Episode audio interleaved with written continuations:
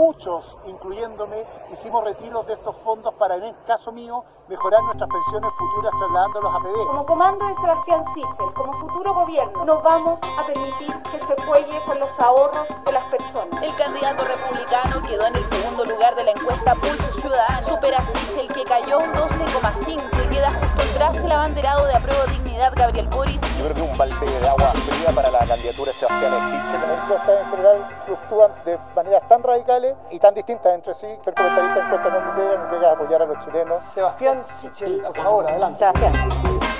Desde la sala de redacción de La Tercera, esto es Crónica Estéreo. Cada historia tiene un sonido. Soy Francisco Aravena. Bienvenidos.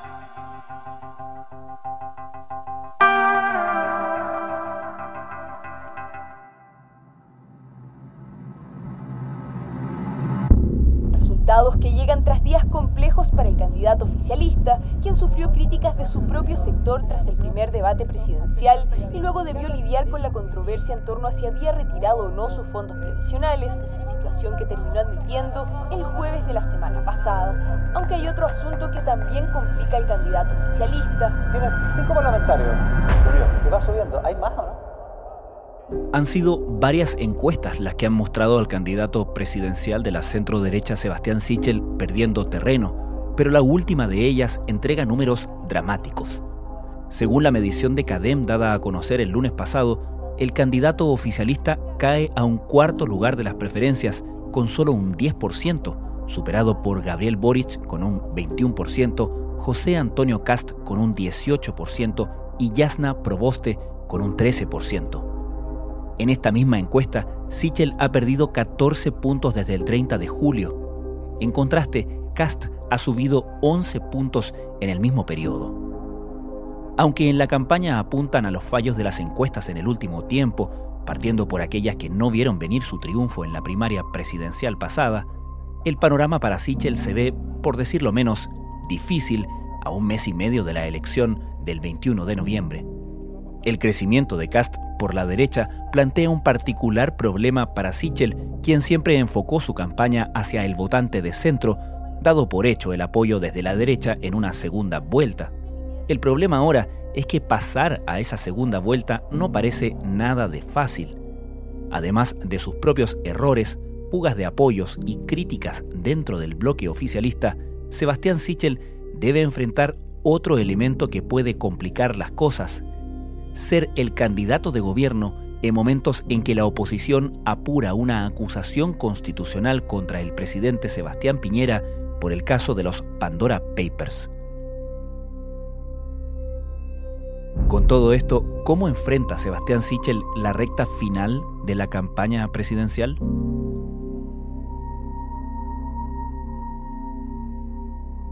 No han sido días fáciles para el candidato del oficialismo, el exministro Sebastián Sichel. Luciano Jiménez es periodista de La Tercera. En lo que ha sido una baja sostenida en distintos tipos de encuestas y sondeos de opinión de su, de su evaluación como liderazgo presidencial. En un principio el candidato estaba marcando en segundo lugar detrás de Gabriel Boric, pero ahora lo que se ve en la encuesta es que ha retrocedido al tercer lugar y ayer una cuarta encuesta lo ubicó en la cuarta posición dentro de las preferencias presidenciales. Y si bien algunas encuestas no, necesariamente predicen cómo va a ser el comportamiento electoral en los comicios, también se crea un ambiente de derrotismo en el ámbito político donde hay varios dentro del oficialismo que están cuestionando un poco la forma en que se ha hecho la campaña durante estos días. Cuál es la principal crítica que se ha hecho a la manera que se enfocó inicialmente la campaña de Sichel? Bueno, uno de los principales problemas de Sichel vino a comenzar desde el 22 de septiembre, cuando él tuvo una participación en el primer debate televisivo. Sebastián, tú has tenido relación con empresas eh, y empresarios poderosos. Entiendo incluso que en algún periodo de su vida profesional hizo lobby por ese mundo. En esa oportunidad, varios de la derecha, en el bloque Chile Podemos Va, vieron que el candidato José Antonio Cast del Partido Republicano representó mucho mejor a la derecha y a los votantes de la derecha que lo hizo Sichel. En esa oportunidad a Sichel se le vio no tanto hablándole a ese electorado, sino que dando respuestas ambiguas, mientras que a Cast se le vio más emplazando a Gabriel Boric, eh, al electorado de derecha. Esas críticas fueron hechas por el parlamentario, el senador Claudio Alvarado, y dieron cuenta un poco del riesgo que existía de lo que él denominó el vitrineo de militantes de Chile Podemos Más y a la candidatura de, de Castro. Probablemente tenemos que tener mayor participación. El comando Sebastián Sichel tiene que hacerse cargo. A mí me parece que las palabras de Claudio Alvarado de alguna manera representan el sentir no solamente militantes de la UDI, sino que de otros partidos políticos. No hay que esconderlo debajo de la alfombra. Y esta nueva historia la vamos a hacer con orgullo. En ese sentido, en un principio, él después de ganar las primarias no los consideró mucho en la toma de decisiones, no los incluyó mucho en el comando, algo que después fue arreglado porque se generaron muchas críticas de fuego interno de la misma coalición, donde le pedían mayor participación y finalmente el, candidato tuvo que considerarlo porque el, diagnóstico que se hacía en el oficialismo es que necesita de los partidos la maquinaria y la base electoral de las colectividades para, para poder triunfar. Eh, también hay otros errores que el mismo Sichel ha dicho, algunos eh, problemas comunicacionales, como por ejemplo que se haya demorado tanto en, decir que él sí sacó uno de sus retiros de pensiones, errores en el tono, haber sido muy duro con parlamentarios del propio bloque respecto de la decisión que, que ellos iban a hacer eh, de cómo votar el retiro de fondos de pensiones.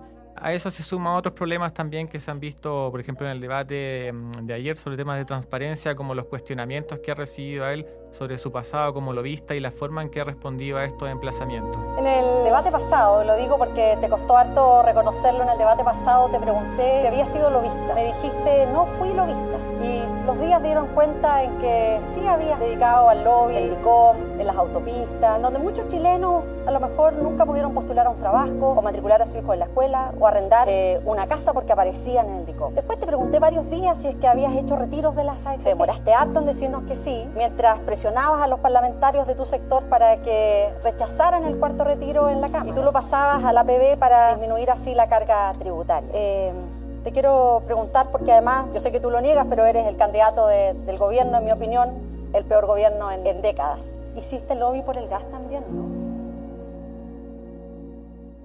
En ese sentido, en el debate del lunes por la noche, ¿se mostró algo de esta crítica o corrección de curso dentro de la campaña de Sichel o, las críticas son posteriores al debate? En este segundo debate, en el oficialismo reconocen que lo vieron mejor que en la primera versión del debate televisivo. En ese sentido, sí aparecieron eh, confrontaciones de Sichel hacia el candidato Gabriel Boric, que era justamente lo que varios en el oficialismo le pedían, es decir, llegar a emplazar a la izquierda, marcar diferencias en temas importantes para el sector como seguridad, relaciones internacionales y pensiones. Eso sí se vio en este primer debate donde apareció un Sichel confrontando en primer momento a Gabriel Boric. Em, dos cosas. Eh, Gabriel, te pido un poco de templanza, templanza. Cuando uno quiere ser presidente, tratar de mentiroso al otro. El Twitter está ahí eh, directamente y redactado. ¿eh? Entonces, un poquito de templanza, no solo arrepentirse de lo que uno dice, porque tu programa dice específicamente, y lo tengo acá, eh, entregarle vivienda a todos los migrantes independientes de su situación administrativa. Entiendo que te arrepientes de eso y lo dijiste, como te has arrepentido de otras cosas en tu vida. Otra forma de solución que hicieron en el comando es que reconocieron un poco la importancia de, incluir a los partidos y por eso es que el comando hace poco inauguró lo que se llama como el Comando Unido, donde todos los partidos del bloque Chile Podemos Más tienen a sus distintos representantes y la idea ahí también es que los partidos tengan eh, mayor representación, puedan participar en la toma de decisiones haciendo reuniones diarias y también hay otras acciones que han querido incorporar en el, comando de Sichel, como por ejemplo que él sea un poco más delegador en las decisiones, que no todo pase por él, e incluir a más gente del comando y también mostrar lo que era su faceta más carismática de él en su momento, cuando aparecía en los matinales explicando con un pizarrón medidas eh, que beneficien a la gente. Ministro Sichel súper instalado. Están llegando las primeras preguntas también en las redes sociales. ¿Por qué no nos hace un resumen en qué va, en qué está pendiente de todos los proyectos que ha presentado el gobierno, qué está listo y ok, qué se ha...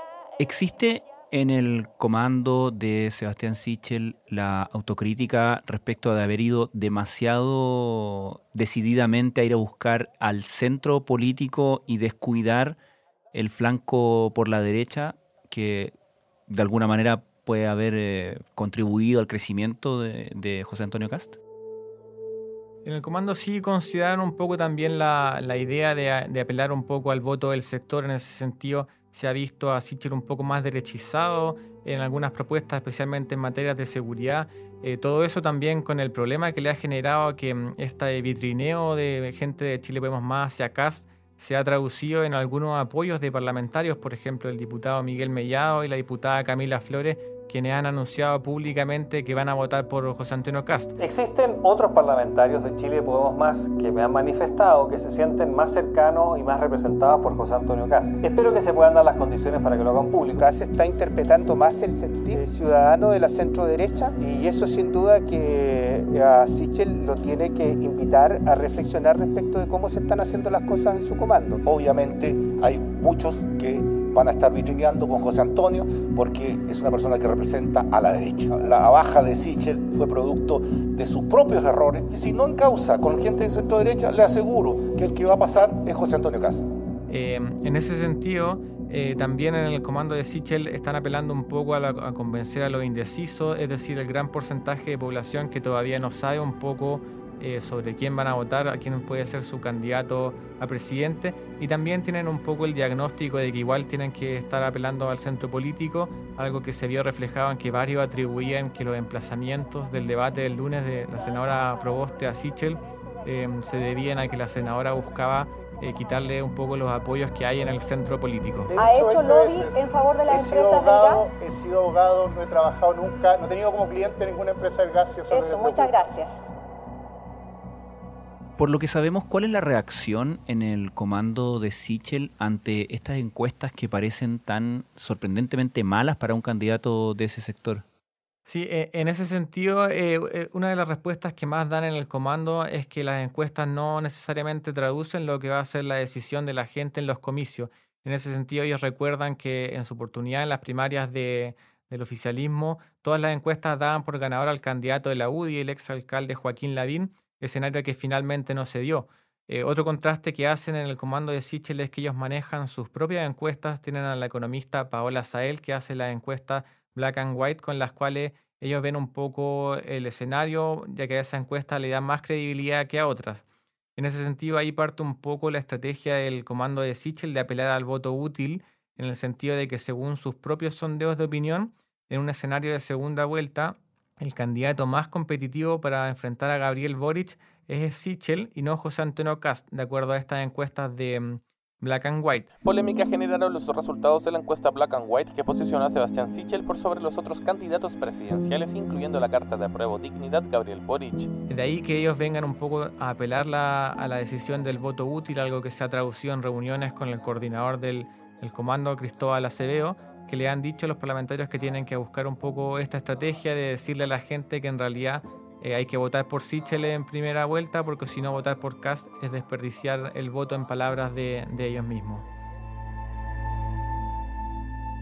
Está claro que, se evaluó negativamente el hecho de que él se demorara tanto a la hora de referirse a su propio o de reconocer su propio retiro del 10% en medio de la discusión, algo que fue muy, muy criticado y que luego que fue aprobado en la Cámara de Diputados tuvo un costo para él, por lo menos en términos de su imagen de liderazgo en el sector. Pero cuando él, unos días después de eso, sale reconociendo que hizo ese retiro del 10%, de alguna manera redobla la apuesta, hace este llamado para retirar el 100%, de alguna manera sorprendiendo, no sé cuánto a su, a su propio entorno, pero sin duda a, al resto del país. ¿Qué evaluación se hace de esa jugada en general? Bueno, en esa oportunidad también se usaron las encuestas Black and White para preguntar cuánto población de las personas estaba de acuerdo con el retiro del 100% de, de los fondos de pensiones.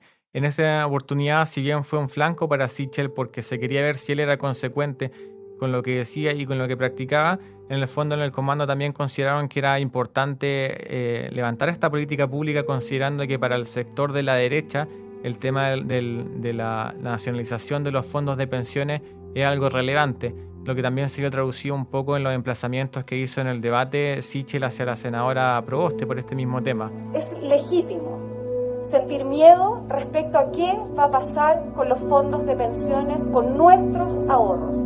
Como comando de Sebastián Sichel, como futuro gobierno, no vamos a permitir que se juegue con los ahorros de las personas. Es el fruto del sacrificio y del trabajo de cada una de sus familias. Nosotros no estamos con esta norma de les entregamos el 40, pero nos quedamos con el 60. Y es por eso que si se aprueba el cuarto retiro, nosotros en un trabajo conjunto que hemos venido realizando con el diputado Alessandri, el diputado Coloma y también el diputado Renzo Trisotti, vamos a presentar, eh, seguir impulsando este proyecto para que las personas puedan tener el 100% de sus ahorros y que estas las puedan resguardar ya sea en instituciones privadas o instituciones públicas. Lo que cambió fueron precisamente candidatos presidenciales que estaban de acuerdo con resguardar los fondos de las personas, con cuidarlos, que cambiaron de discurso, que dijeron es una muy mala política pública el cuarto retiro y luego nos sorprenden diciendo que están a favor o nos sorprenden queriendo nacionalizar los fondos. Repito, quieren entregarnos el 40 para quedarse ellos con el 60 y no lo vamos a permitir. Hecha la observación de que Sebastián Sichel se dio cuenta de que no podía descuidar al electorado de derecha porque está sufriendo esta fuga, no solamente en parlamentarios, sino que presumiblemente en público también, según lo que vemos en la encuesta, hacia el candidato José Antonio Cast. ¿Cómo pretende Sebastián Sichel, a su vez, diferenciarse de José Antonio Cast, más allá de este argumento de voto útil de que él es más competitivo en una segunda vuelta? Bueno, efectivamente, una de las estrategias de Sichel es de aquí a la primera vuelta diferenciarse y marcar contraste en los temas programáticos con José Antonio Cast, algo que se vio también un poco en el debate y en las intervenciones públicas que ha hecho Sichel durante estos días. En ese sentido, Sichel quiere marcar diferencias con Cast en algunos temas, por ejemplo, ya lo salió a emplazar por la postura que tiene Cast sobre el cambio climático, a quien acusan de no creer en el cambio climático también Sichel ha emplazado a Cast por el tema de la reducción de los ministerios, que si bien en el plan de gobierno de José Antonio Cast propone reducir de 24 a 12 los ministerios, Sichel ha remarcado que esto implicaría la eliminación del Ministerio de la, de la Mujer y Equidad de Género. También quieren hacer el contraste respecto a la postura que tiene Cast sobre el aborto en, las tres causales. En todos estos temas, eh, Sichel va a esperar un poco a, a diferenciarse de Cast y algo que también se vio un poco en el debate cuando él eh, lo criticó por la propuesta que había hecho Cast de retirarse del Consejo de Derechos Humanos de la, de la ONU. Una cosa que no voy a dejar pasar y quiero decirlo abiertamente. Tenemos que cuidar nuestras instituciones. Decir que nos vamos a salir del Consejo de la ONU no es solo una tragedia, es no reconocer los avances desde la, desde la Segunda Guerra Mundial para proteger los derechos humanos. Si hay dictaduras que apoyan a algunos de acá, lo que tenemos que hacer es exigirle más a la ONU no salirnos de ellos. En ese sentido también eh, la estrategia de Sichel será seguir emplazando a Boric, quien está mejor posicionado en la encuesta y también para, para remarcar que en el fondo él es un proyecto de izquierda. Eh, Gabriel, estoy de acuerdo que digas hoy día que te duele la muerte de una persona que murió en las protestas ayer y ayer tu vocera Camila Vallejo salió acusando a carabineros de Chile, los que nos cuidan, los que nos protegen. Otro de los desafíos desde el principio de Sebastián Sichel, considerando lo mal evaluado que está el presidente Piñera, ha sido ser el candidato oficialista y a la vez desmarcarse de la figura del presidente, cosa que probablemente ahora se va a acentuar más, siendo inminente, al parecer, la presentación de la acusación constitucional por el tema de los Pandora Papers contra Sebastián Piñera. ¿Tiene algún, alguna hoja de ruta, algún plan que sepamos, Sebastián Sichel, para manejar ese asunto? En ese sentido, la estrategia de Sichel durante estos días ha sido desmarcarse de la figura del presidente Sebastián Piñera. Y si bien el candidato ha dicho que no está a favor de una acusación constitucional contra el mandatario, lo bien es cierto es que él ha remarcado que el mandatario debiera ser más transparente en, en, algunas medidas. En ese sentido, en el comando ven que la figura del presidente está mal evaluada por la ciudadanía y que el candidato no tiene por qué, por qué empaparse con, con estas críticas. Destituir a un presidente cuando sea me parece absurdo como la primera medida que tenemos que tomar. Nos hemos acostumbrado a, un Congreso que ha presentado siete acusaciones constitucionales como hábito. Yo he dicho abiertamente que hay que investigar caiga quien caiga, que se hagan comisiones investigadoras si es necesario, pero cuando estamos en el final de una elección, saliendo de una crisis sanitaria, destituir a un presidente solo afecta a la pyme que está levantando las cortinas. Me encantaría que hicieran una comisión. Algo que también visualizan que va a ser una tónica que se dé en, el, en, la, en la, recta final de la campaña, donde varios candidatos lo van, a, lo van a estar continuamente emplazando por este tema, pero Sichel siempre va a intentar desmarcarse de, de esta figura. El candidato Sichel, el candidato Sichel ha invitado a sus parlamentarios nuevamente a votar en contra dice que está en contra de la, de la, acusación constitucional contra el presidente de la República. ¿Va a mantener esa posición con sus diputados, eh, eh señor Cito? Tendrá su tiempo, Eduardo Artés. Luciano Jiménez, muchas gracias. Muchas gracias.